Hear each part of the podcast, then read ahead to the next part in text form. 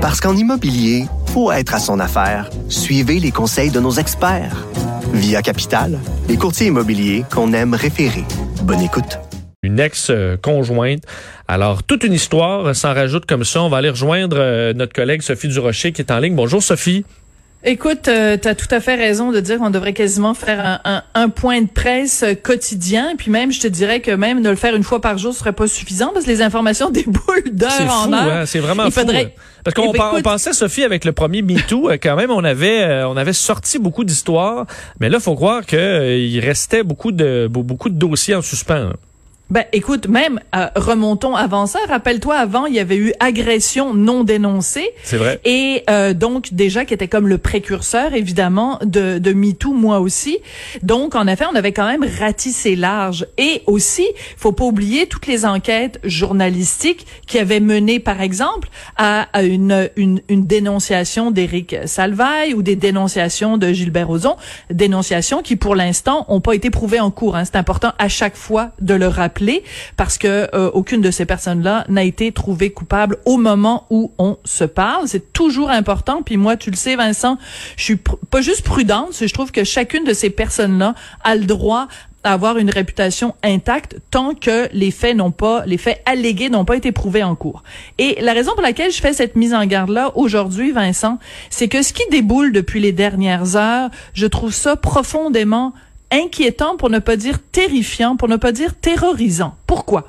Il faut faire une différence, bien sûr, entre le cas d'un Alex Nevsky qui dit, qui choisit de son propre chef de dire, ben écoute, moi j'ai reçu un courriel d'une de mes ex, elle m'a détaillé un certain nombre de comportements qui ont été problématiques, donc, mea culpa, je vais devenir une meilleure personne et je, je reconnais que j'ai mes torts.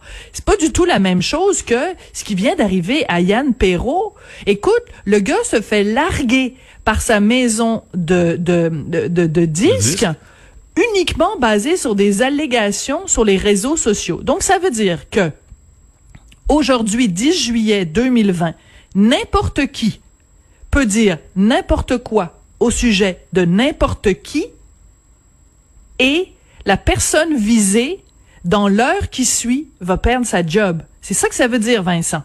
Et ça s'applique pour l'instant dans le domaine de la musique, mais ça peut s'appliquer dans le domaine de la politique, dans plein d'autres domaines.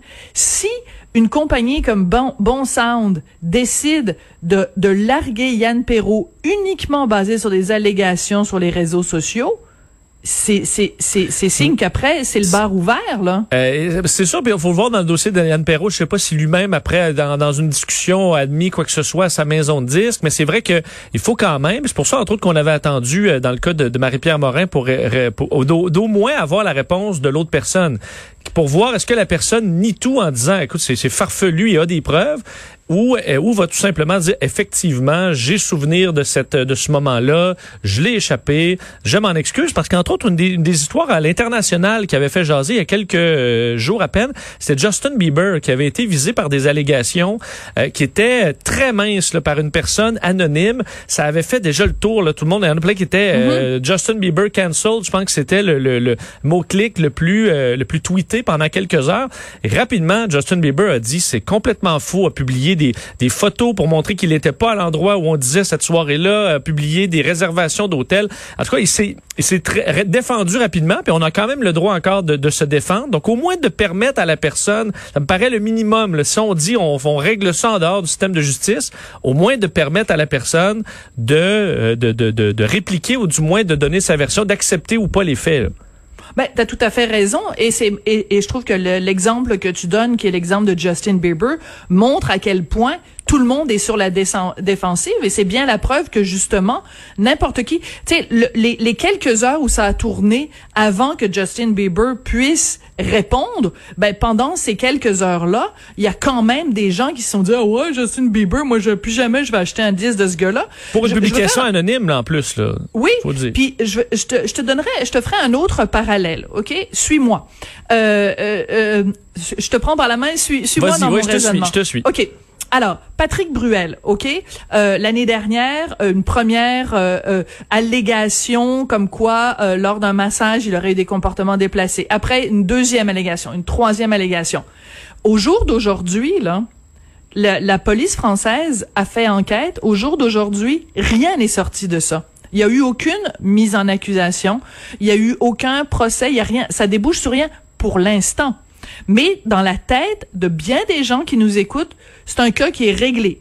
Patrick Bruel égale coupable. Pourtant, puis il y a euh, l'argument du nombre aussi. Les gens disent ah ben là quand c'est juste une allégation, peut-être qu'on peut se poser des questions. Mais écoute, quand c'est rendu qu'il y a cinq puis six personnes, il faut forcément que ce soit vrai.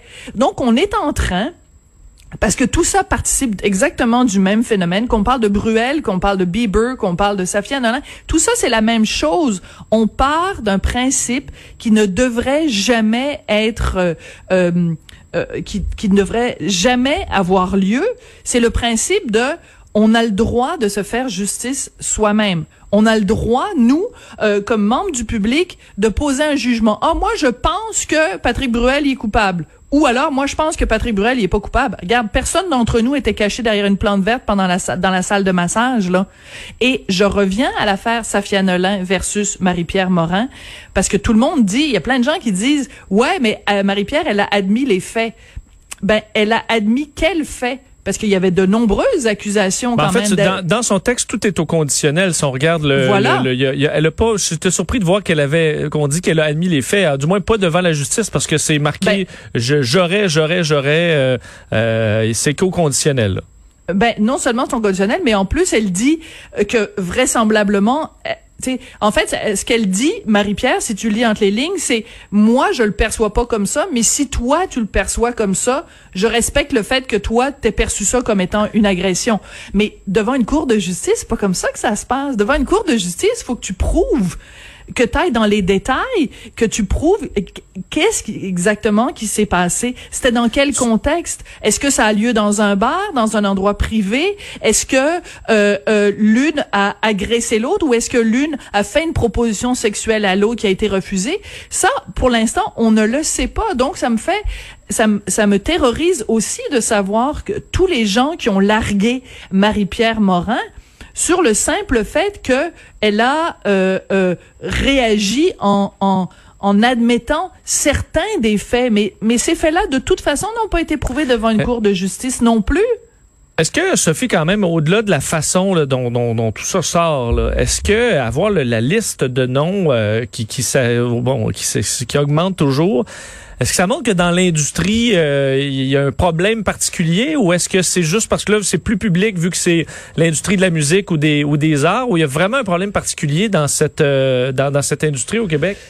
Écoute, moi je pense qu'il y a des problèmes partout, dans tous les domaines. Regarde, quand les accusations sont sorties sur Marcel Aubu, euh, l'avocat bien connu, le gars impliqué dans le dans le mouvement olympique, ça a pris une première dénonciation. Après après ça, il y en a eu plusieurs, mais il y a personne à ce moment-là qui a dit ouais tous les avocats c'est des pourris. Ou euh, tu sais quand il y a eu le l'entraîneur sportif là, Monsieur Charest, je pense c'est Benoît ou Bernard, je me souviens plus, je suis pas très bonne dans les noms, mais euh, bon le fameux entraîneur qui, qui a causé des, dommages irréparables. Il y a eu un procès, les témoignages glaçaient le sang, mais c'est pas une raison pour dire ben tous les entraîneurs ou alors le, million, le milieu du sport est pourri. Je pense qu'il y a beaucoup de domaines où il y a des pommes pourries. Ça veut pas dire que tout le monde dans ce domaine-là est, euh, est, coupable ou que c'est un, un, domaine qui est particulièrement euh, euh, touché. Par contre, ce qu'on peut dire à propos du milieu de la musique, c'est que, écoute, t'es es beau bonhomme, tu t'es es populaire, tu donnes des spectacles. Euh, il y en a certains, ça monte à la tête. Il y a une facilité aussi là. Voilà, voilà. C'est plus propice. Ben, c'est plus propice. Et quand on parle d'un entraîneur, c'est quelqu'un qui a un ascendant. De la même façon que quelqu'un qui est professeur a un ascendant sur ses étudiants.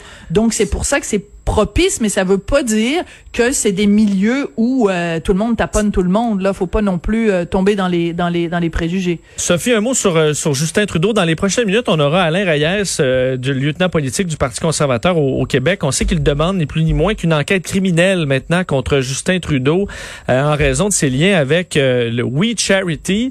là, on se retrouve avec un scandale qui a pris de l'ampleur pas mal. Là ben, qui a pris de l'ampleur. Puis tu te rappelles, on en avait parlé, toi et moi, il y a quelques jours de ça. Parce que quand on fait la liste de tous les liens qui unissent euh, Justin Trudeau et cet organisme de charité, ça, ça faisait beaucoup déjà à l'époque où on s'en était parlé, toi et moi, parce que Sophie Trudeau, écoute, c'est leur ambassadrice. Ah non, c'est même plus qu'une ambassadrice, c'est notre mentor. Ah ben non, même mentor, c'est pas assez fort pour décrire le lien qui nous unit. Et ça, c'est des, des, des, des informations, c'est une, une, une formulation que tu trouves sur le site même de l'organisme de charité. Mais ce qu'on a appris hier, ça dépasse l'entendement. C'est plus que tout ce qu'on aurait pu imaginer au moment où on s'en est parlé, toi et moi, que l'organisme ait payé 250 000 dollars à la mère de Justin Trudeau euh, au moment où il était au pouvoir, hein, parce que ça s'est passé entre 2016 et 2020 pour faire des apparitions euh, à des événements de oui, et que le frère Sacha, bon tout le monde euh, l'appelle Sacha, même son vrai nom c'est Alexandre, qui lui a reçu 32 000 dollars, et Sophie elle-même a reçu 1400 dollars pour un événement avec oui. Moi, ce que la question que ça pose, qui est une question fondamentale, que je suis sûre va être soulevée par Alain Reyes tout à l'heure, c'est une question de jugement il y a le conflit d'intérêts, il y a l'apparence de conflit d'intérêts et il y a le jugement. Comment, quand tu es premier ministre, tu peux penser que c'est correct de donner 20 millions de dollars à un organisme pour gérer euh, des, subventions de 900 millions, alors que toi, ta mère, ta femme et ton frère ont des liens financiers avec cet organisme-là? C'est, c'est, c'est comme politique 101, ça, Vincent, là. C'est aberrant. Et euh, parce qu'il nous reste un peu un peu de temps, je voulais que tu enfin, il nous reste peu de temps, je voulais quand même que tu reviennes parce qu'il y a un commentaire qui t'a euh, je pense euh, titillé un peu euh, d'une journaliste dans le milieu des restaurants qui est qui qui prend pas l'idée d'un registre de clientèle dans les bars. D'accord. Alors c'est Marie-Claude Lortie, elle est chroniqueuse restaurant mais bien plus que ça, elle a aussi une chronique d'opinion euh, dans la presse.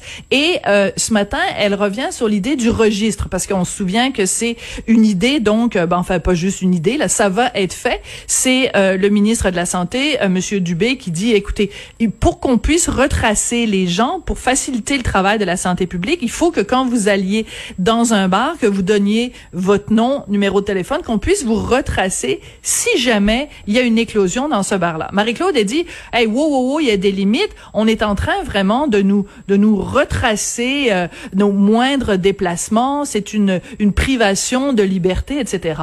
Je trouve. Et puis elle dit que ça ressemble à un mauvais épisode de Black Mirror, la fameuse série où, qui, qui est une sorte de, de science-fiction très inquiétante. Je n'en reviens pas qu'on ait pris cette idée-là pour la retourner à l'inverse. C'est une idée l'idée du registre qui est pour protéger les gens, Vincent. C'est une façon de dire, garde, quand tu vas aller dans un bar, si jamais il y a des cas confirmés de COVID-19 dans ce bar-là, faut pas qu'on puisse, qu'on prenne des jours et des jours avant de retracer les gens qui ont peut-être été en contact avec la personne contaminée, parce qu'on le sait, dans le cas de la COVID, c'est une question d'heure. Faut agir très rapidement. Donc, c'est pour protéger les gens qu'on fait ça.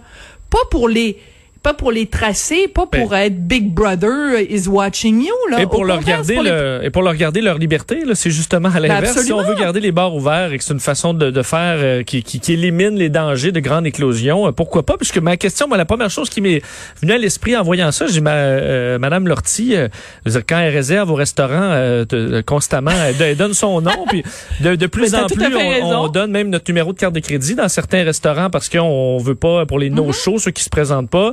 Euh, on va donner euh, donc, de, je dirais, le donner son nom probablement des milliers de fois à des établissements. Donc là, vu que c'est pour une question de santé publique et pas pour avoir la belle table sur le bord de la fenêtre, ben là, c'est, c'est, c'est, c'est on dépasse là. Regarde, moi, de plus en plus, ben en fait, évidemment, là, ça fait quatre mois, les restaurants étaient fermés, mais de plus en plus, moi, les dernières années, je faisais constamment mes réservations par Internet, soit avec Open Table, soit avec euh, Bookenda, enfin, il y a différents sites où tu peux faire des réservations.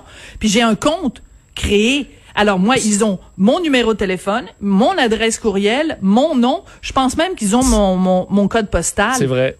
Ben alors, il est où le problème là? À mon avis, elle utilise ces, euh, ces sites-là, euh, ce site-là aussi.